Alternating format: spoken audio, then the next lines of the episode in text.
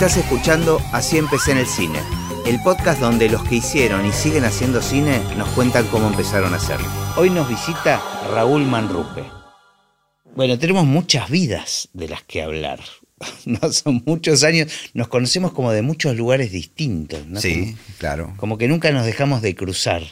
Es verdad, por suerte. Totalmente. Sí, sí, totalmente, sí. Pero bueno, inicio siempre con la misma pregunta, que es si tenés noción en qué momento registraste el cine. Sí, este, venía pensando este, que vos siempre haces esa pregunta. Mira, tanto eh, mi papá como mi mamá eran, les gustaba mucho el cine. Eran gente mayor para la época, ahora ya no, pero para esa época eran, este, me tuvieron grande, digamos. Entonces venían de toda una época del cine, la TV entró bastante tarde a mi casa, cuando yo tenía ocho años. Este, pero hemos ido mucho al cine, nos llevan mucho al cine. Al centro, a ver las de dibujos animados o las de Disney, qué sé yo, y a veces eh, cerca de casa, en los días de semana, al cine arriba. Yo vivía en Parque Patricios, eh, que estaba a una cuadra de mi colegio. Mira que, está todo ahí, la formación, ¿no? En la calle La Rioja. Este, y entonces ahí muchas veces a la tarde iba con mi mamá. Pero el recuerdo antiguo, así, digamos, de cine que yo recuerde, siempre es este es en blanco y negro, basquetbolistas entrando por el aro, eh, desde arriba, volando y entrando por el aro de básquet. Ese es de la película El profesor distraído, con Fred Murray de, Disney, que ahí fue donde se acuñó el término boligoma, ¿no? ¿En serio? sí, claro, claro, porque era una goma que, bueno, Flaver después fue cuando hicieron la remake, ¿no? El, nombre original. Y me acuerdo de eso, en el cine, creo un cine tipo como si te dijera el cine Suipacha o alguno de los que eran así.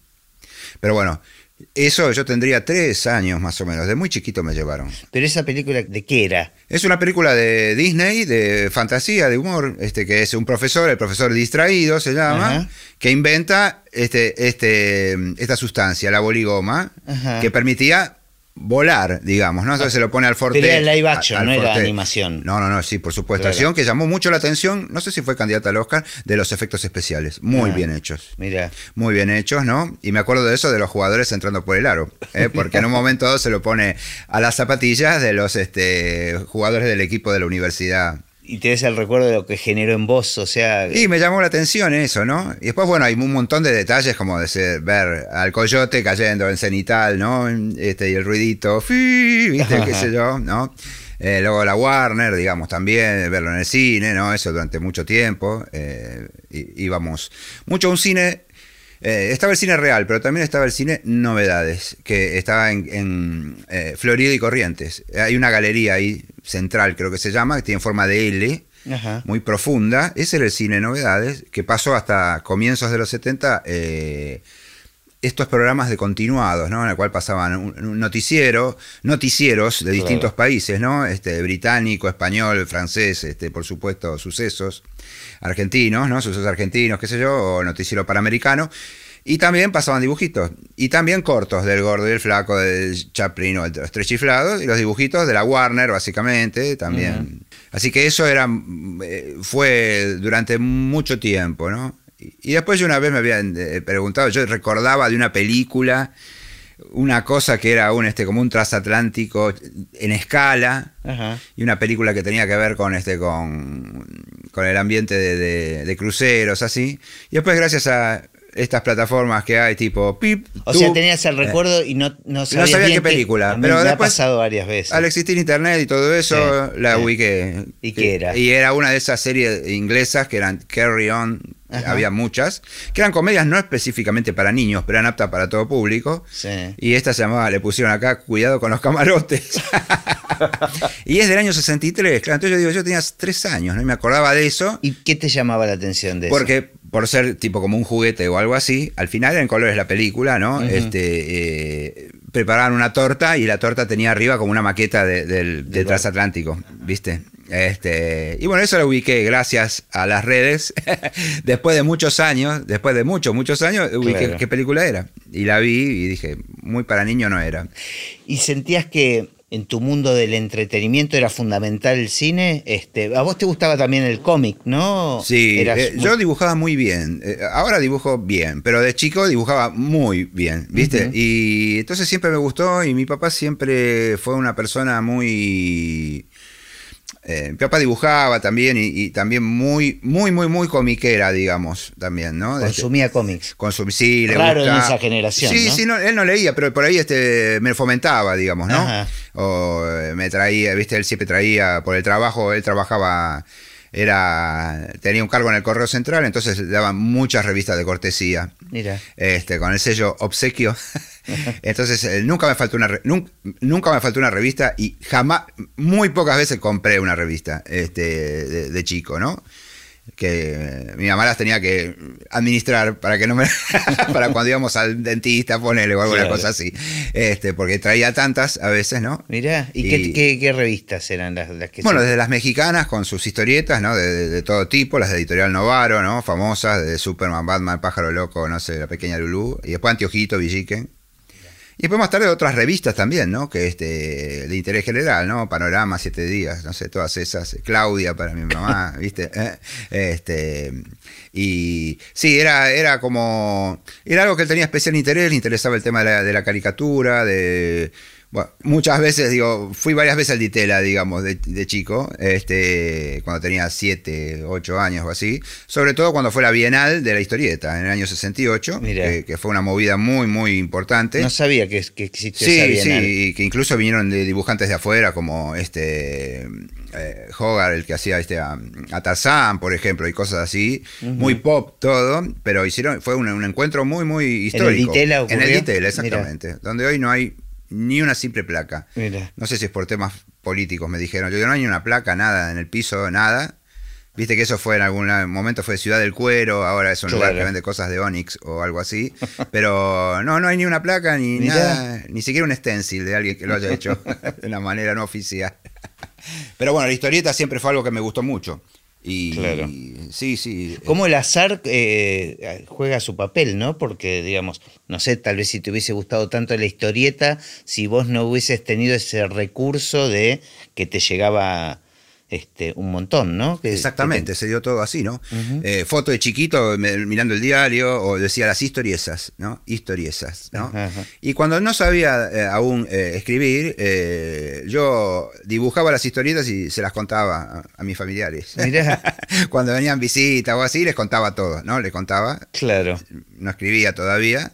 Y después mi papá me hacía guiones, más adelante.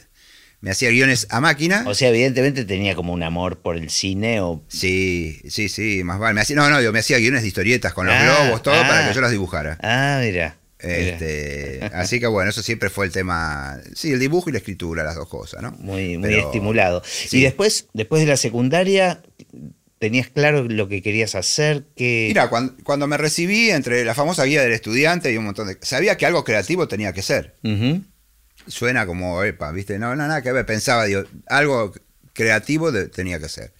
De hecho, en la secundaria hacía, dibujaba un diario, este, con las, eh, las- diario de... de- los acontecimientos de la división. Ah, mira. Yo era muy, eh, era un muy buen alumno y muy formal y cortés, como dirían lo de Sui Generis, ¿no? Pero este. Pero la como- rebeldía pasaba por ahí. Exactamente, mi Claro. parte subversiva, porque era re secreto eso. Se lo Claro. pasaban por abajo, mis viejos no sabían.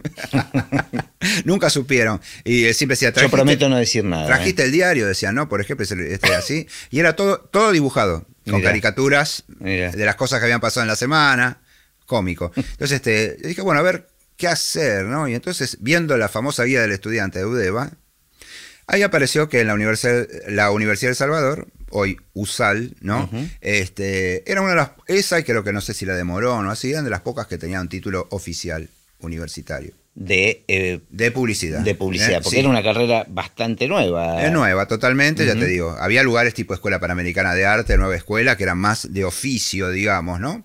Pero bueno, tratando de tener una carrera universitaria y bueno. eh, y relacionado siempre con el dibujo, de alguna manera. En principio sí, ¿viste? Y después no, después en algún momento, cuando fue pa- pasando el tiempo y. Yo no sabía lo que era un director, de, eh, lo que es en la, eh, nada, eh, para los oyentes, lo que era en una agencia de publicidad, un director de arte, o un pasador, o, o un, este, ¿no es cierto? Eso, no- o un armador, como había en ese entonces. Claro. No tenía la menor idea, digamos, ¿no? Pero bueno, algunos, como Omar Dinardo, por ejemplo, me dijo, y yo la carpeta de repente empecé a presentar con cosas escritas y dibujadas también. O sea, ¿eh? mientras estudiabas, te, presentaste en, en, Empecé, en claro. agencias de Sí, yo, el primer trabajo fue de, de preceptor en mi colegio y después este el primer trabajo en publicidad fue en Atacama Publicidad, que son los, de los carteles que todavía existen, ¿no? ¿No es cierto? Y empecé a hacer como carpetas que mezclaba lo de ilustración con el tema textual. Creo que Omar Dinardo o Abel Kropipka, que eran unos directores eh, creativos así, eh, de, de- de aquel momento y de, de siempre, que son así, personas que te dan a veces una palabra interesante. Este, y dice, mira, dice, como ilustrador sos muy buen redactor. y ahí hice como una especie de, cambio, digamos, como para empezar a venderme como eso. Y el dibujo fue quedando más para mi placer, digamos, de alguna manera. Claro. ¿eh? Y ahí entraste, en, ¿cuál, ¿cuál fue la primera agencia? La primera agencia, mira, primero de, este, trabajé en una agencia chica que se llamaba Conclusión, que tenía cosas de, de- de- de Philips. Este, y después pasé a Cicero Ted Bates, ahí, ¿eh? porque siempre todos tenemos a alguien que nos ve nuestra potencialidad. Y ese fue Marcelo Pérez Rivas, que decían el Búfalo, un gran creativo, un, caso muy raro porque empezó a los cincuenta y pico de años, que David Rato lo sumó a su agencia. ¿eh? mirá qué cosa extraña, ¿no? Este, y que después trabajó en Dreyfus, en Lautrec, en agencias muy, muy grandes. Pero ¿no? era el que dormía la siesta, ¿no? Exactamente, se dormía. Por ¿no? eso le decían el búfalo. No, no, por el aspecto físico, Ah, era un tipo ah. muy, muy grandote y, y medio peludo y así, este tipo hipersensible, traductor de la Biblia, no sé, un montón de cosas así. Yo tengo el recuerdo, yo, yo recién empezaba de trabajar, eh, hacer algún trabajo en Lotrec. Claro, exactamente. Lautrec era una agencia de publicidad que estaba en San Telmo. Sí, ahí hicieron lo de los, este, eh, ¿cómo se llama? Lo de los gladiadores, digamos. Claro, Sí, de Martiolate. Sí, exactamente, este. sí, sí. Y, mm, y que me contaban de este hombre que lo dejaban dormir, porque además eh, hab- estaba como el mito que se despertaba con ideas brillantes. este, No, era muy creativo, muy culto. ¿eh? Este, sí, sí, sí, era muy bueno. Bueno, ese es eh, uno de mis maestros, digamos. Mira. ¿eh? Uno de mis maestros y fue el que confió en mí cuando yo, trabajando en una agencia chica, entonces siempre el paso de una agencia chica a una agencia grande es muy difícil. Claro. Este, y bueno, él confió en mí. ¿eh? Y el trabajo consistía en eh, ser eh, Redactor. redactor, no director de arte, No, digamos. no, no, ya la parte gráfica la dejé de, de lado. Ah, mirá. Sí, sí, Ajá. ahí hubo un cambio. ¿eh? Así hubo varios cambios en- Claro. en mi profesión. ¿eh? Bueno, y cuando nosotros nos conocimos, vos estabas en Gaulan, creo. Exactamente, era como redactor, eh, director creativo, uno de los directores creativos en equipo, con Sergio Prota, estaba Prayón, este, Yes, varios directores Sí, creativos. años 80. En los 80, a fines de los 80. Mirá. A fines de los 80, 88. Ahora, ¿y a todo esto el cine jugó algún papel en tu vida? Mira, eh, empecé ya en, los- en mis años 20, digamos, y una cosa así, empecé a ir mucho al cine. Mucho al cine. Eran esos momentos que decís, uh, qué bueno sería ver El Ciudadano de Orson Welles. Tenías que esperar que lo pasara. Claro. que la pasaran en el San Martín o alguna cosa así, digamos, ¿no? Todavía no había ni Eh, cable. No había ni cable Claro. todavía, o que lo pasara a Canal 7, el Negro Samaritano, no sé, a las Ujú. una de la mañana. Algo parecido a lo que tiene ahora eh, Peña, que lo pusieron también, ¿no? ¿No es cierto? Peña, eh, este, Filmoteca. Entonces ahí empecé a ver, y me interesó mucho sobre todo el cine norteamericano. Entonces empecé a investigar un poco de cine norteamericano, investigar, sea, interiorizarme. Y el cine argentino también, ¿no? Entonces ahí empecé un poco a especializarme como espectador, digamos, a leer cosas, a leer revistas, a comprar revistas de cine. Este, después cuando empezó el tema del video también, a eso fue como una posibilidad muy grande de, de- de- de tener acceso a, a todo eso que uno había leído en un libro, Claro. ¿no? O que te habían comentado. Y aparecieron los videoclubs Los especializados. videoclubes especializados, Sí. como el recuerdo para el videoclub Cati- Catita, que creo que todavía hacen encuentros. Ya no es un videoclub, pero hace, hasta hace un tiempo hacían encuentros así de, de- de debate, que era uno que estaba por Parque Centenario, que tenía cosas muy especiales, incluso de cine liberación, de cosas, copias, vaya a saber de dónde las sacaban, y de cine de afuera, pero clásicos, Ujú. medio parecido a lo que fue después la, la- en la calle Corrientes, el de Liberarte, digamos, ¿no? Que también era de una vastedad de, de repertorio muy grande, muy grande, ¿no? Buenísimo. Era, era realmente muy interesante e- ese, ese descubrimiento que permitió tomar contacto, mismo después el cable, ¿no? Y sobre todo los primeros años del cable en el cual los derechos estaban, este, no eran lo que son ahora, entonces este, señales de afuera como, no sé, TCM, TNT, Pasaban. todas esas pasaban a rolete, Sí. cosas de los de otras épocas, digamos, ¿no? Claro. De, de todas las épocas. Ahora dicen clásico y es algo de los 90. Claro. ¿No? ¿No es cierto? Este. Difícilmente llegan al 80, digamos, ¿no? Entonces, este, eh, eso también sirvió para la formación, no solo mía, sino de muchos, digamos, ¿no? De ver esos clásicos, uy, ¿cómo será esta película?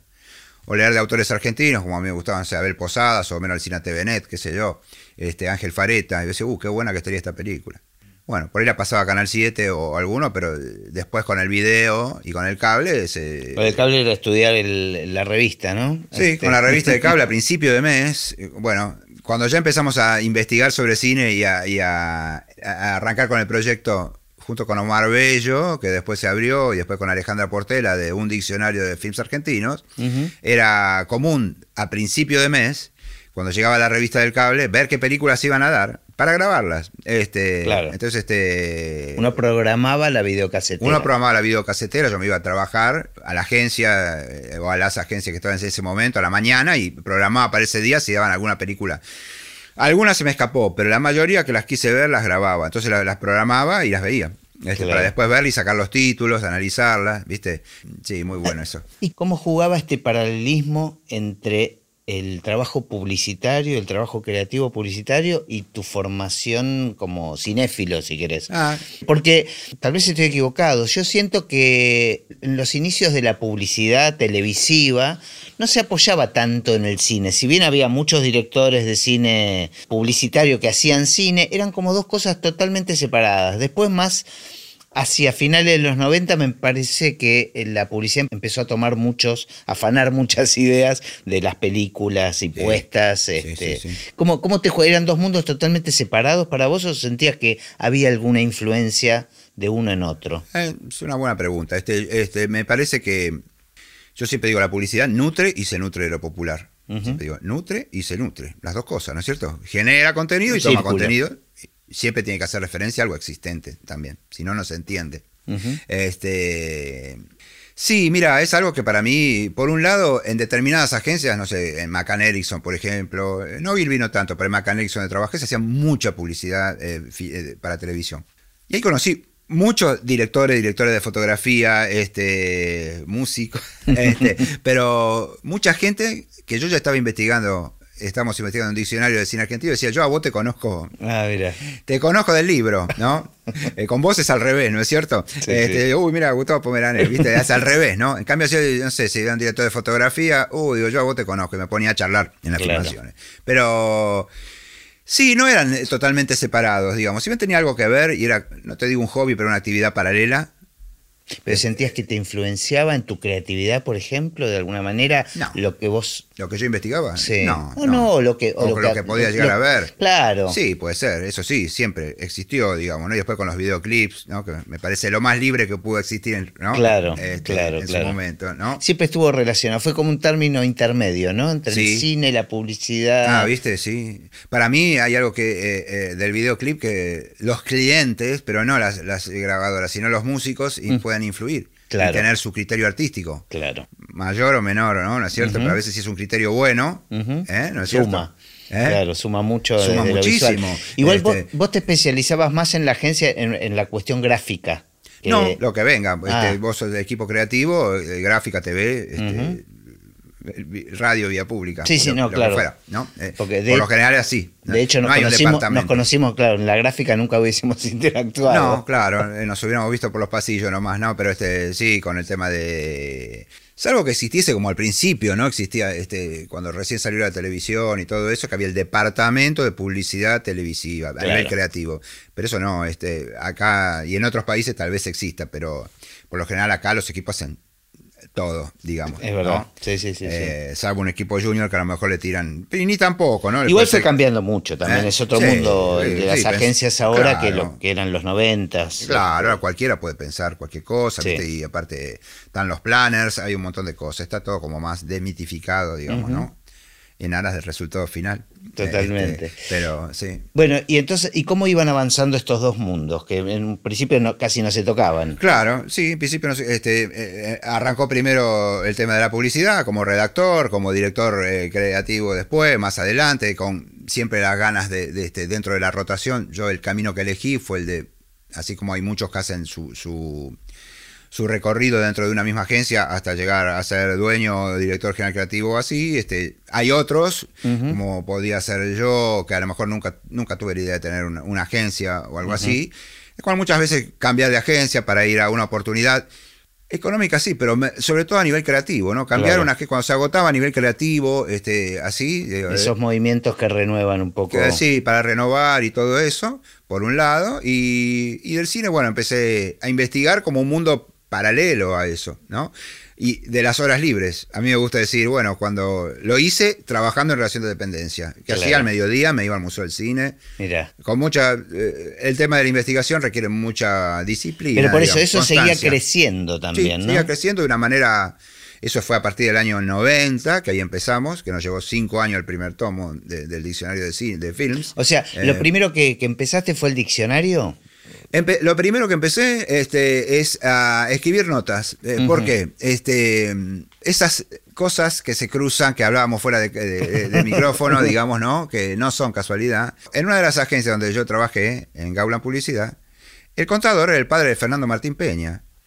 Y era no amigo- eso. Y era amigo de Omar Bello, que cuando iban, cuando tiraban las películas, cuando hubo el cambio hacia lo digital y todo eso, tiraban las películas, se las llevaba este, al hijo. Claro. Y yo lo conocí a, a, este, a Fernando, nos conocemos hace muchísimos años. Este, y no por el mundo del cine, nos conocemos a través del mundo de la de- de- ahí eh, me Claro, lo el presentaron. nexo publicitario. Eh, eh, sí, exactamente. Entonces él después cuando mismo Axel Kuchevaski yo lo conozco por eh, enseñar. Yo enseñaba en la Asociación de Agencias de Publicidad y él fue uno de mis alumnos. Mira. Este, ojo, yo tengo alumnos que tienen poca diferencia conmigo de edad. Este, resulta que después, con el correr de unos años, Fernando Martín Peña hicieron la junto con Paula Félix Didier y este y también eh, Sergio Wolf hicieron la revista Film. A mí en paralelo me empezaron a hacer reportajes por el diccionario que estábamos haciendo. ¿eh? ¿Y cómo se te ocurre hacer un diccionario del cine? Bueno, eh, cuando, cuando lo presentamos en el Tortoni, es así, el salto, yo dije, cuando yo era chico eh, me encantaba la serie Viaje al fondo del mar. Y yo, digo, yo veía a veces la revista de afuera y decía, el Sea View, el, el, este, el submarino ese en maqueta, acá no venían ni de casualidad esas cosas. Y bueno, yo me lo armé, digamos. Claro. Como dibujaba muy bien, me lo hice de cartulina. Y con el libro te pasó lo mismo. Fue lo mismo, era el libro que, que yo, y después con. Alejandra y Omar también, que quisiera tener. El libro que yo quisiera tener en la biblioteca. Es una muy buena motivación para Sí, hacer totalmente. Este, y eso hablando con Flavio Nardini, también me ayudó en su momento. Me dice, ¿por qué no? Yo pensaba hacer de biografías. Y me dice, ¿por qué no lo hacer de películas? Me dijo Flavio. Me mostró uno de esos libros tipo guía Maltin, que venían, eh, eran como unas guías de teléfono que tenían muy brevemente, hablaba de cada película, de miles de películas. Y bueno, así fue, digo, qué bueno sería tenerlo, ¿no? En la biblioteca para consultarlo. Yo eso es lo que decía. Yo, yo quería investigar y bueno, así fue como lo empezamos a hacer.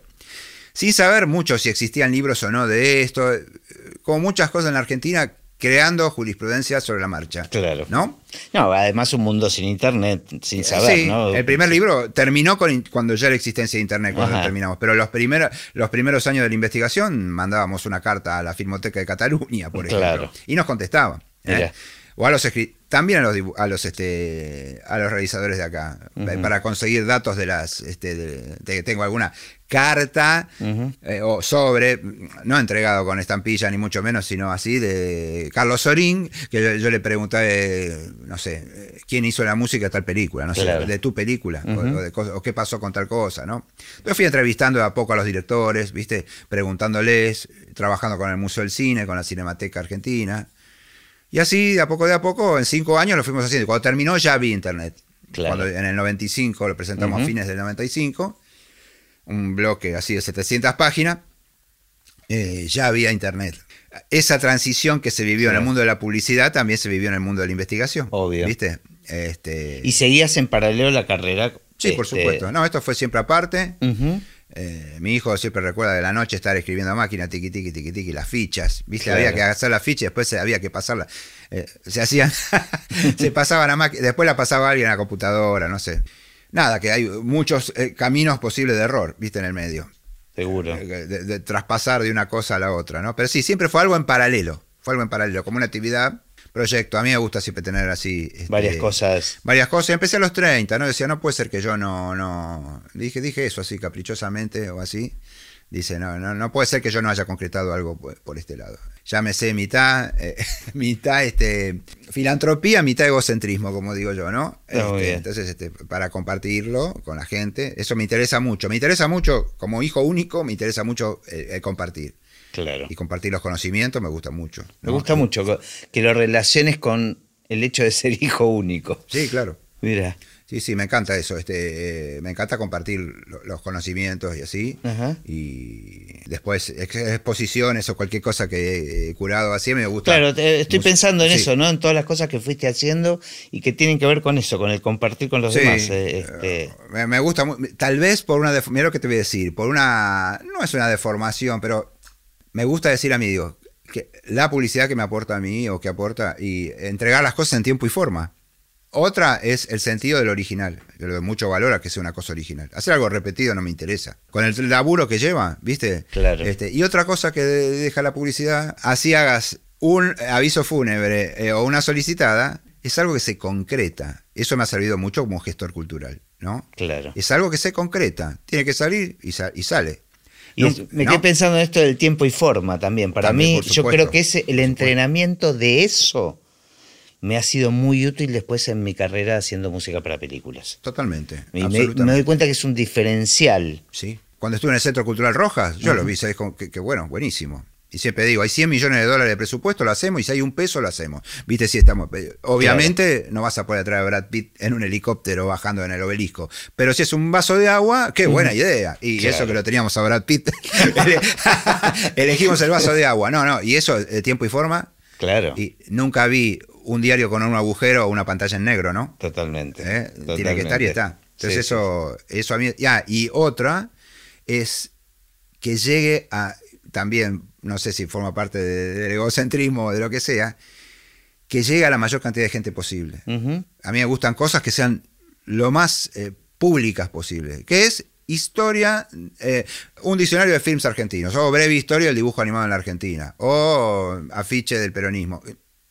No es la historia de las hormigas en Taiwán, ¿viste? A mí me gusta lo general y sobre todo cuando veo que hay tanto para decir todavía. Yo digo, no puede ser que no haya un libro de eso. Siempre digo eso, ¿no? Este, sí. eh, o no puede ser que no haya algo de esto, o esto vale la pena eh, mostrarlo porque es importante. eh, presencia de Berman en Argentina, no sé. Claro. Sí, pero encontrás como esos nichos que son muy particulares y sin embargo, cuando vos lo contás decís, ¿cómo no estaba antes? Claro, ¿No? claro, Y- claro. y te aparece a vos también esa idea, de esa manera. Sí, claro. De Sí, sí. repente te decís, che, ¿cómo? Cuando fue eh, esto de Iman Berman, digo, Claro. no puede- compañera de ese proyecto, dice, "Tené- podríamos hacer algo que estamos en proyectos culturales, me dice este, Melania Silic, me dice, podríamos hacer algo, este, tengo un contacto con la Embajada de Suecia, ¿qué se puede hacer? Uh, no, Boca, algo con Boca, que los colores de la bandera, pero ya lo, ya lo han, sí, pues es verdad, ¿no? Este, pero ya incluso lo han utilizado los mismos de Boca, hay placas y todo eso del famoso, que la- los colores de Boca son por un barco Ah, no De sabía, no nacionalidad sabía sueca. ¿viste? mira. Sí, está el tema de Berman. Uy, a ver, uy, el año que viene se cumplen 10 años de la muerte. Ah, podríamos hacer algo. Ese fue el germen. Mira, Y después, por sincronización o alineación divina, eh, al año siguiente de esos 10 años se cumplían los 100 años de su nacimiento. Así que eso vino bárbaro. mira. Y yo digo, pero claro, no es el director Juan Pupi, que no lo conoce nadie, o lo conoce un grupo de, de hiper elite o, o de Tupperware, no una cosa Claro. así. Sino es Berman, un tipo que significó mucho para la cultura argentina. Siendo que a mí particularmente no soy fan de Berman, viste después, ¿eh? Este, no soy fan, siendo que hay gente que decía, a mí me cambió la vida, ¿no? Sí. Y lo vieron desde eh, las muestras y todo eso, desde 17 hasta 90 años, más o menos, este, ¿no? Es muy interesante. Pero bueno, ¿Y vos te hiciste fan de acuerdo a lo que fuiste investigando? el mundo del publicitario que se adapta a todos los productos ¿no? y todas las cosas así. Este, yo digo, bueno, había una oportunidad muy interesante y también era algo interesante que a uno le copaba hacer, digamos, ¿no? Claro. Y así fue como lo pudimos hacer. Y encontraste ahí cosas rarísimas también, Sí, ¿no? sí, Como- sí, muy bueno. Y los comerciales de Berman, por ejemplo, ¿no? Para Lever. que él de- él los, los, este, eh, no, no le gustaban nada, pero son muy buenos, muy creativos. Muy- medio 3D, son, sacan la pata de la pantalla, no sé, todo. ¿no? Sí, inmersivos en ese momento, ¿no? Sí, bueno. No, que en una de las últimas películas de. Una cosa que hizo para la TV de Berman, eh, la- la- la- uno que se llama Fabricante de Imágenes o así, que es del año 2000. Ajá. ¿Cómo empieza con el tango derecho viejo? Pues está ambientada en los años 20 y una sesión de fotos a una diva y el fotógrafo pone eh, el, este, el fonógrafo y es el tango este de Arolas.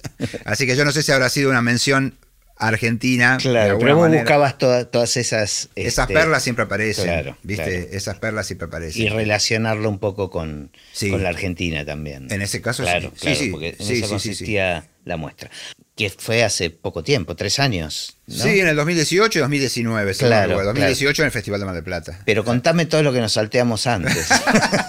bueno, volvemos, volvemos al año 95, cuando presentamos el diccionario, ¿no? Eh, eso yo siempre digo es una tarjeta de presentación muy importante a nivel investigativo. Ah, eh, bueno, en la revista Film, eso me salté. Ahí, ah, ahí, está, ¿no? Con Fernando Martín Peña, Paula Félix Didier, Sergio Wolf, que ya uno se iba conociendo a través del ambiente ese ambiente, como el ambiente de cine, el ambiente de publicidad, no es un ambiente muy grande, ¿viste? Hay mucha gente que lo hace, pero tampoco... No, no son eh, tan... Pueden ser miles, digamos, pero no diez miles, ¿no? Digamos, ni cien miles menos, ¿no? Es cierto, una cosa así. Eh, entonces empecé a escribir cosas sobre, no sé cómo surgió, hice una nota sobre Tex Avery, el, el, ¿cómo se llama? El animador. Porque se puso de moda, se puso de moda el tema muy de moda en Francia. Mira lo que te digo yo, qué nivel. Hablando del cine argentino y de Enrique Muñoz, se puso muy de moda en Francia eh, Tex Avery porque lo pasaban en función privada, como acá en función privada pasaban Flash Gordon o cosas así, se hizo muy popular en, este, en Europa y lo rescataron a este animador, ¿no? El de Drupi, el de todas esas cosas, muy, muy, muy cómico aún hoy. ¿Él era de qué años? y eh, eh, sobre todo su gran, su gran este, desempeño en los 40, los 40 y en los 50 ya menos. ¿Drupi tiene tantos años? Sí, sí, uno los ve como las de Bugs Bunny, son cosas de hace 70 años, no son hace de 30, son de hace 70. Y uno los ve y se ríe y entonces son de un humor muy desenfrenado, ¿viste? qué sé yo. Entonces en Europa lo empezaron como así, a veces rescatan a Jerry Lewis eh, o lo que sea, o el western, empezaron a rescatarlo. Y eso a través de, de una enciclopedia que yo estaba leyendo y después este, me compré un libro en este, la gran librería de, Córdoba y Florida que había de cosas de publicidad. Y empecé a investigar un poco y muy divertido y verlos en la tele. Y entonces, este, porque los pasaban en los programas infantiles. Claro. A veces después lo grababa también. Y ahí empezaste a escribir en la revista. Entonces en la film escribí una nota sobre, eh, sobre Tex Avery un dossier muy grande, que lo levantaron de muchos lados y qué sé yo. Y ahí empecé a escribir cosas de animación, básicamente, que fueron las primeras cosas que yo escribí profesionalmente o que salieron en revistas así, ¿no? Después escribí en muchas revistas. Pues terminamos siendo el, primer, es una cosa nominal, el primer jefe de redacción de La Cosa, ¿no? De, Axel. Después Guillermo Hernández, ¿no? También Santiago Calori y todos esos. Pero empecé a escribir notas sobre cine, ahí este, en la film, y después en La Cosa, y justo la salida de la revista La Cosa coincidió con la salida del diccionario, ya venía escribiendo varios libros, de, eh, varias cosas sobre... Escribí ocasionalmente en la film de, animación sobre todo y también de películas que por ahí veía y me llamaban la atención, películas viejas, ¿no? De cine argentino también. Y entonces así empecé a escribir. Y Alejandra, cuando la conocí Alejandra Portela, que eh, mi socia del diccionario, ella trabajaba en la Cinemateca Argentina. Y era la que volcaba datos, ¿viste? Era una cosa así. Bueno, estoy pensando que qué curioso cómo te acercaste al mundo del cine y estando en un trabajo creativo, porque siempre te interesó. Sí. Tardaste mucho, porque bueno, después fuiste realizador también, digamos, pero no, como que ese no fue un eje tan importante en vos, digamos, como que no apuntabas los cañones para ese lado. No, después en su momento intenté tener mi productora, viste, qué sé yo, con Paqui Monte, después nos agarró el 2001, toda una cosa así. Pero cuento algo que es muy interesante. En esos momentos, digamos, de la década del 90, ya no te digo del 80, pero yo digo que yo viví de la década del 90, de ir a las filmaciones y todo eso, aún en ese entonces era un ambiente hiperverticalista en el que se tenía que morir un editor o un director de fotografía para que otro ascendiera. Claro. En el cual era el no avivemos Giles, era como una, una, ley, constante, una ley, ¿no? Mm. Uy, a ver, eh, pueden arreglar esto, uy, mira para allá, ya está, ¿viste? Claro. Y eso yo lo, yo lo veía. Yo digo, acá nunca voy a ser, nunca voy a formar parte de este mundo porque ya voy por otro lado, digo yo, ¿viste? Recién estaban con el tema de, la Universidad del Cine y todas esas cosas. Sí, sí, no se producía tanto. No se producía tanto. Mira, cuando presentamos el diccionario, que fue en diciembre del 95, eh, había una película en, rodaje nada más. Y se leyó un, comunicado de SICA. Entonces era un momento crítico del cine. En momentos que Bernardo Neusta, que decía, no entiendo por qué estudian cine. Mira. Y es una carrera que no tiene futuro, dice. Eso me acuerdo de eso. Sin embargo, de nuevo, por una alineación astral o lo que sea, todos esos jóvenes de ese momento, bueno, surgió el nuevo cine argentino, otro nuevo cine argentino Claro. nuevo, ¿no? De Martel, Claro. eh, Gaetano, todos esos, ¿no es cierto? Claro. Y ahí el cine empezó a, a cambiar y se rompió un poco más la llegada de lo digital. Yo también decía, nunca filmaré. Entonces, cuando salió la cámara, alguien me dice, Ciro Cavalotti, que es músico, me dice, salió una cámara de mini DV. Y yo me acuerdo cuando filmé lo primero y lo vi en un Avid, yo me emocioné, digo, la calidad que tenía. Ahora, si la vemos Claro. ahora, un celular sí, tiene sí. más calidad que eso, ¿no? Pero este, Sí, sí, sí, pero era la posibilidad de acceder a algo. a- algo proyectable, Claro, ¿no? Porque antes claro. una cámara de High 8, todo eso no servían para nada. Decían, buenísimo, filmalo, ahora filmalo, ¿eh? ¿no es cierto? Claro. En cambio, ahí eh, un paso fue muy importante en cuanto a la concreción. Y ahí, de alguna manera, empecé a filmar los documentales. Eh, me Pero cuando intentaste poner este, la productora, Sí, la idea era, era una productora de cine de publicitario. cine publicitario, por supuesto. Sí, sí, sí. También que pudiera llegar a aportar lo suyo para los proyectos de corto. Yo de largo en ese entonces no, no tenía ni- ninguna idea. Claro. Sí, los cortos, ¿no? Como los, los tangos que hice, este, Cruel en el cartel, todos esos. Claro. Así, ¿viste? Este, que son imágenes robadas. Me gusta mucho robar eh, imágenes. Eso ahora se ve en Instagram. ¿Viste? Entonces, este, me gusta mucho eso, digamos, ¿no? Pero a- al ser humano hay- tiene dos, eh, dos enemigos, me parece. Uno es la falta de confianza y otra el exceso de confianza. ¿No? ¿No es cierto? claro. Entonces ahí hubo exceso de confianza, me Ajá. parece a mí. Exceso de confianza y un montón de cosas, más sumado el, el momento de- del país que fue muy especial, Claro, digamos, ¿no? claro, claro. Pero fue, fue un paso adelante también y que, y que sirvió como para... Se iba sumando también el prestigio Claro. eh, obtenido por ser investigador, digamos, ¿no? Claro, Eh, claro. Porque ya te, te digo, después de- del primer tomo del diccionario, después vino otro más y después otro más. Ahora, y, mientras escribías en todas estas revistas, eh, Sí, el y- amante también, sí. claro, te entrevistabas y te, te ibas metiendo con el mundo del cine de ese momento, digamos, con los, con los realizadores. Sí, claro. Este, de, de hecho, ya te digo, entre la investigación del cine, a muchos los conozco por el diccionario, como digo. Claro. Otros los conozco por el mundo de la publicidad. Y Claro. otros por el mundo de la gestión cultural. Ya te digo, el Rojas o el Museo del Cine ahora, Claro. donde yo estoy. Entonces ahí yo tomo contacto, ¿viste? No sé. Entonces, Claro. Y de repente sumando lo que uno sabía del mundo de publicidad. Uy, pero ¿cómo la conoces a Marisa? Claro, de. Cine Color, ¿viste? Y sí, claro, ¿viste? ¿No? Porque uno la conocía por otro lado, ¿viste? Claro. Digamos, ¿no es cierto? Este, entonces, de muchos así, ya te digo, después, cuando tuve la, la suerte que me convocaron para ser el coordinador del área cine del Centro Cultural Rojas, Ahí también tuve contacto con muchos, porque muchos los llamé para que dieran cursos, o a veces los programaba también, ¿no? Entonces, directores como sé, Paulo Pécora, Alejo, Ujú. Joisman, no sé, hay un montón, por decir dos nada más. ¿viste? Claro, claro, yo, claro. Este, entonces, eso siempre se dio como ese entramado que yo muchas veces, va a estar bueno este comentario, no los, no los mezclaba. Y en realidad no son tan ajenos, porque no es que. Bueno, ¿viste? por- ¿no? por- por Me eso- gusta entrecruzarlo. Claro. Tienen que ver lo mismo. Ahora, como realizador también, casi como cuando armas un libro o una muestra, sos muy particular, digamos, encontrás como, como, un, como Sí. una idea muy específica en Eso general. dicen, sí, sí, sí, sí, sí, Fernando Martín Peña también dice, uy, dice Raúl ve cosas que nadie ve. Dice, bueno, entonces yo eso lo quiero rescatar, digamos. A veces me equivoqué y traté de hacer cosas como lo que hacían los demás. ¿viste? Eso yo me acuerdo cuando fue con lo de pizza, digamos. Eso, eh, me estaba acordando eh, de lo de la work, pizza. Work in Progress, digamos, Mar del Plata, porque lo eligieron para el Work in Progress. Ajá. Y yo estaba en un periodo horrible de mi vida. Digo, eh, no, horrible no, malo. Y este y había que hacer un armado y me convocaron. Digo, "Uh, pero qué bueno. Claro. Fue una buena motivación, pues yo lo tenía en el freezer. Este, Nunca y, mejor dicho, contá un poco de qué, de qué, va, de qué iba el proyecto. y es, es un documental acerca de la relación de los argentinos y la pizza, digamos, ¿no? Digo, no es el fútbol, no es el tango, este, y no es la carne, ¿no? Entonces, eh, había empezado, obvio, hiper independiente la cosa, ¿no? Soy de Racing, ¿eh? ojo, pero hiper independiente, digamos, la, este, hiper independiente es sin ningún tipo de apoyo. El apoyo que tuve fue del Fondo Nacional de las Artes, a través de Clara Zapetini, que ahí tuvimos un apoyo después de la UNTREF también, lo, lo reconozco, pero nada que ver con el Inca, ni nada, ni, ni Claro. nada, y con la gente que estaba tampoco estaba en eso. Y tampoco era tan usual, lo digo también, ¿eh? a favor mío. No era tan usual en ese momento.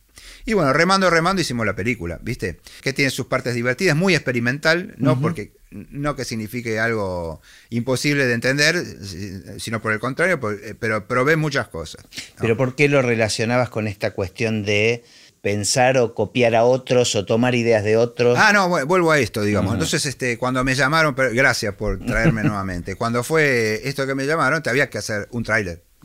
Y la verdad que yo no tenía la energía suficiente como para... no, lo voy a decir de una manera que suena mal. Imponer mi criterio al editor, Ajá. que es muy bueno, ¿viste? ¿Qué sé yo? Pero hizo lo que él... que- No es que hizo lo que él quería. No pero era lo que vos tenías en la me cabeza. decía, ¿te parece que hagamos esto? Y yo no tenía la energía como para decir no. Sí, vamos, ¿te parece? O no tenía, no tenía eso, que el director siempre tiene que tener, atarse al timón, ¿no? Eh, y bueno, quedó, y yo también pensé, también dije, a lo mejor les va a gustar esto. Ese fue el primer, este, tu primer proyecto. Fue mi primer largo, ya Claro. había hecho cortos antes, Claro, ¿no? Claro. Estos cortos musicales. Bueno, tal vez era eso, ¿no? Era Sí. la, la- Entonces, para resumirlo, cuando fui y, y hubo el pitch en el festival, yo te digo algo, es la mejor charla que di en mi vida. Mira. ¿Qué me dijeron después? Lo y yo dije, lo proyectado no está a la altura de, de lo que yo hablé. Y me lo dijeron después, ¿eh? claro. Me acuerdo que me lo dijeron. Pudiste plasmar más las ideas que había, tal vez en la charla que en la película. Y la charla era todo. Si hubiera sido sin proyección, hubiera estado cerca de ganarlo, eh, ¿viste? ¿No? Claro. Este, pero bueno, nada, vino bien porque después este, ganó otro proyecto y eso fue un empujón para mm, que la termináramos, Claro. ¿viste? claro, que la termináramos. Entonces, la gran enseñanza de eso hay que ser fiel a uno mismo, ¿viste? ¿Eh? Hay que ser fiel a uno mismo. ¿eh? Entonces, también de algún festival me dijeron, ¿y si la modificás? Yo no, yo no voy a filmar un centímetro de cinta más, era cinta en ese entonces. ¿no? Claro. Y pero si es así, puede entrar al festival. No, Y sentís que es un problema de montaje el que tiene. no, no, no, no, no. No, puede ser, se podría mejorar, digamos, Claro. ¿no? Pero ya fue, para mí, ya digo, son cosas que están en un momento de la vida de uno, ¿viste? Qué sé yo. Se han hecho películas de nuevo, ¿no? Como este, venía, venía Norman McLaren acá y hacía rehacer los dibujos animados de- que habían hecho acá. Claro, claro. este, Brás o, este, o, o- o Víctor Iturralde, pero yo creo mucho siempre en el director como en cuanto a creador, una cosa que a veces no se tiene en cuenta. A veces lo tienen en cuenta como un engranaje más, ¿viste? ¿Qué sé yo? Claro. Pero en mi caso, que no es mi profesión, sino mi actividad artística, eh, de la cual puedo llegar a ganar dinero, por supuesto, si, si vienen bien las cosas, ¿no? Este, o no. Eh, yo creo mucho en el director como creador. Y a mí me gusta decir, aunque hagas un video un minuto, tiene que ser algo que te involucre bien, porque lleva tanto trabajo y esfuerzo, ¿no? Eh, creo que Hugo del Carril decía 25 horas por día. Y dice, ¿qué opina? De, claro, en un libro, y no, le preguntan, dice, y Homero Mansi, si Homero Mansi se le gustaba mucho la noche, y si hubiera sido un buen director, dice. Después falleció, ¿no? Pero dice, pero dice el cine, dice, te, te involucra, dice, lo involucra, ¿no? Eso en el libro de Gustavo Cabrera, que es la biografía de, de Hugo del Carril. Dice, lo involucra 25 horas por día. Y es así, cuando uno se mete en un proyecto así, tenés que estar en todo, ¿no? Y de todos los proyectos que hiciste, ¿cuál sentís que más te, te representó? En el cual estuviste más involucrado. Ah, mira vos. Un proyecto que estuve muy involucrado fue la en el Museo del Cine, que me dio esa oportunidad de cu- curar junto con compañeros y compañeras este el la muestra 101 años de la animación del dibujo animado en la Argentina. Eso fue una cosa buenísima. En el cual hubo mucha gente feliz porque este fue pedirle cosas a los, a los realizadores, a la familia de los realizadores. Y se armó de una manera muy, muy linda. Y es un tema que no, no me es ajeno, Claro. digamos, ¿no es cierto? Claro. Eh, eso por un lado. Y la de los 100 años de Berman en Mar del Plata fue muy buena porque ahí se pudo hacer, hice, yo volvía de, de- de la exposición y dije, ah, hice lo que se me cantó. Que todo bueno. y, y lo de la historia del dibujo animado en la Argentina, ¿se puede ver en algún lado? ¿Quedó en algún lado? Y ahí en el sitio del museo o de los amigos del museo de- de- del cine, este, hay este, fotos Ujú. imágenes, digamos así. Todo eso también, a ver, de- cosas que derivan de derivan, ¿no? Eh, de- Claro. antes de estar yo en el Rojas, Sergio Wolf me convocó para hacer el curso sobre di- historia del dibujo animado en la Argentina. Y yo tuve que aprender para hacer eso, así como tuve que aprender para lo de Claro. Sabía cosas, pero como yo escribía sobre dibujo animado en la film, bueno, hice un curso buenísimo en el cual había un montón de personas, estaba Diego Treotola, eh, Be- Beatriz eh, Ramírez, Blackenhorst, qué sé yo, un montón de gente y, artistas plásticos. Y me dice, ¿qué querés hacer el año que viene? Yo quiero hacer el libro, le dije a Wolf. Y así salió el librito del Rojas, el libro que es 100 breve historia del dibujo animado en la Argentina, que no hay otro libro de eso. Claro. Yo lo que estoy pensando Sí. es que debería haber una película de eso. Hay varias, hay varias. ¿Hay? Hay varias, Ah, hay varias. ok. sí. ¿Eh? Hay varias que tienen que ver un poco con, Con la eso, historia Con del- la historia del dibujo animado, ¿viste? Una cosa así. Entonces, de pronto, eso, ese know-how, lo apliqué junto con los talentos del Museo del Cine y todo eso a la muestra esa, que estuvo espectacular. Que dice, uh, tendría que ser un museo, decían. ¿Viste? Pero no, era una cosa en la cual hubo que devolver después eh, Claro, piezas, claro, porque no claro. todo era, no todo era del acervo de- de- del museo, ¿no? Claro. Y después, bueno, el diccionario de cine, los diccionarios de cine son la tarjeta, digo yo, una tarjeta pesada, ¿no? Que a veces siempre viene alguno y dice. ¿sabés quién es Natalio Oreiro? Entonces ahí agarra, ¿viste? Porque dice, ah, vos escribiste un libro de cine, sí, ¿y sabés quién era, San- ¿sabés quién era Sandrini? ¿Viste? Entonces yo ahí le tiramos el libro arriba de la mesa. Claro. Claro, siempre con- sirve, siempre sí, sirve. Sí, sí, sí, sí, eh, con humildad, pero bueno, así también. Ahora, yo creo que de todos los que, que entrevisté para, para este podcast, que a todos le- les hago la última pregunta común, y creo que alguien que ha estado revisando tanto el pasado del cine, eh, me parece que sos de los que más me interesa saber cuál es su visión sobre el futuro del, del cine. Bueno, mira, yo cuando te decía esto del, del cine como creador, yo también he, he estado bastante cerca también y trabajando junto con Raúl Perrone, viste, de cosas, que son, mucha gente tiene su forma de filmar, viste, qué sé yo. Y con muchos de estos, de todos estos directores que van desde José Martínez Suárez, mi otro maestro, si bien yo no estudié con él, pero fue como lo conocí por el diccionario. ¿eh? Y bueno, resultó siendo mi maestro, viste, qué sé yo, y teniendo una relación de mucha amistad, de, de ir a la cancha, de un montón de cosas más. Este, con respecto al cine, antes de la pandemia, te voy a decir, es casi exactamente el mismo, eh, el mismo diagnóstico. ¿A dónde va? El mundo no lo sabe. El mundo no lo sabe. Tampoco sabe a dónde va el mundo, el mundo. El mundo, exactamente, como este, es este de, de Biden y Putin para abajo, todos en la incertidumbre, ¿no? Me gusta Sí. decir, incluidos ellos, ¿no? Claro. Eh, eh, es- eso me gusta decir, y más con el tema de, de la pandemia. El cine es algo que es tan propio del ser humano, ¿no? Este, se convirtió en eso en un siglo. Para mí hay algo, a ver, vamos a ponernos un poco serio. El tema de las plataformas y todo eso garantizan la difusión, no garantizan la monetización. Ese es el primer comentario que hago así. Ujú. Porque llámese en la pandemia, que estamos todavía, o lo que sea, una película santiagueña o catamarqueña o trelewense o lo que sea, que está buena, si hay un boca a boca interesante, le pelea a una película mainstream, ¿no? Siempre, Y la- y- siempre y cuando esté en las plataformas. no, no, si está la, la ponen en el cine a play o lo que Claro. sea, o, o la que sea, Sí. o la que sea. Sí. Y la puede ver su público determinado. Y mucho más que si fuera el Gomón. Ujú. Por decir un ejemplo. Pues el cine Gomón está buenísimo, pero hay gente que vive en Belgrano, nunca va a ir al Gomón. Hay gente que vive en, santos lugares y a lo mejor se toma el tren para ir al Gomón. Pero hay mucha gente que puede llegar ahí, sobre todo gente grande, que puede ir, adultos mayores que pueden ir al cine, por más que salga 40 pesos la entrada, este, que no se van a llegar hasta ahí. Y de última, la otra vez hablábamos con, no me acuerdo qué director era o qué productor, y no, pero la cola da vuelta a la co-". Sí, pero ¿sabes cuánta gente? Son 500. Sí, sí, sí, claro. Entonces este, lo pasás en, a las 3 de la mañana en cualquier plataforma y ya lo ven miles de personas. Volvemos de nuevo a los miles. Entonces yo creo que eso está, se logró de una manera increíble, esa difusión mundial, ¿no es cierto? En la cual siempre está el trade que pelea. Pero también están los sitios como okrusia.rusia, ¿no? ¿No es Claro. cierto? ¿Eh? En el cual te van a poner la película subtitulada al castellano y eso, gracias a las series existió eso. Y el tema de cómo monetizarlo, eso, ese es el gran tema. Ese es otro tema. Ese es el gran tema. Cómo cobra. Pero como lo ha sido siempre también, de alguna Sí, manera. exactamente. Sí, exactamente. Porque e- es algo. Y también el cine independiente, ¿viste? Y un montón de cosas. Cuando doy alguna clase siempre me gusta. Hablemos de cine, hago. eh, el signo pesos pongo en el, en el- en el pizarrón. De nuevo, aunque se trate de un video minuto, siempre la plata va a estar muy presente. Aunque lo hagas gratis, ¿viste? O lo que sea. Entonces, este. Yo creo que es. Se subió la vara. de- eh, a ver, dije Instagram, se subió la vara en cuanto a la representación de cosas. Así como hoy por hoy el video de 15 de tu hija lo puede hacer tu mamá y de una manera muy satisfactoria si tiene talento. Uno ve en Instagram cómo eran las primeras cosas que posteaba la gente y las que postea ahora. También, claro, hay una evolución. Va mejorando. Y eh, pasa con el documental argentino, que fue lo que para mí creció mucho más que la ficción, así te digo, a nivel. eh, todavía falta una, una ficción interesante y, y impactante.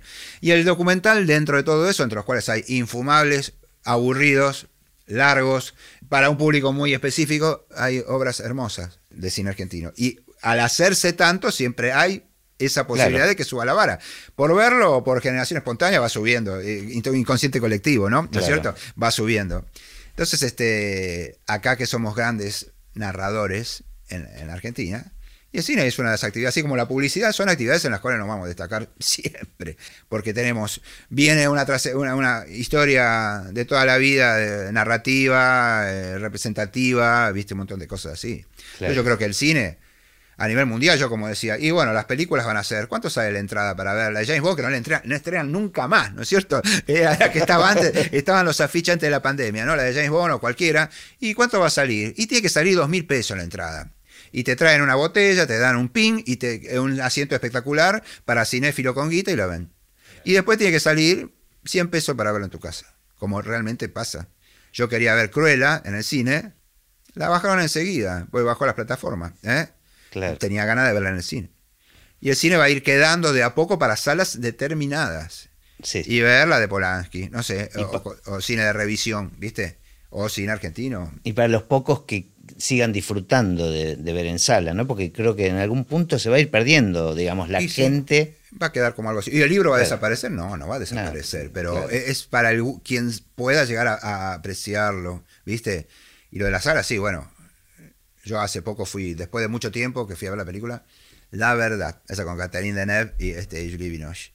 Más allá de que la película tenía sus aspectos emocionantes, este, divertidos o, dramáticos, me emocionó por momento estar viendo la sala. esa tremenda, tremenda imagen gigantesca, que es lo bueno, es lo que tiene el cine en la sala. Ves una, yo digo, y compartido, ¿no? Salís, salís enamorado de, Scarlett Johansson. Sí.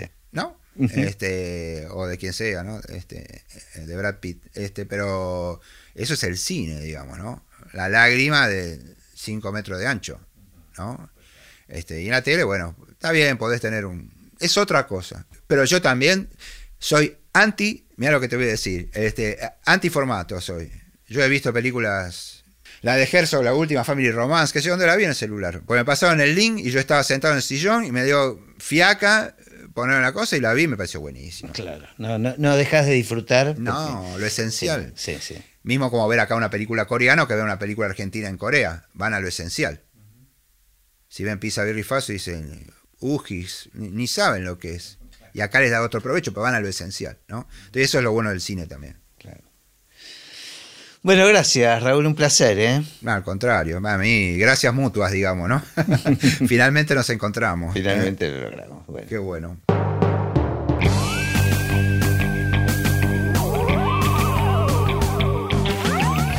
Y así terminó esta conversación de Así empecé en el cine. Mi nombre es Gustavo Pomeranek y espero que la hayan disfrutado al menos un poco de todo lo que disfruté yo. Recuerden que se pueden suscribir para escuchar todos los episodios que vamos subiendo en asíempecéenelcine.com. También nos pueden buscar en Apple Podcast, en Spotify o en cualquier otra aplicación de podcast. Los espero en el próximo. Chao.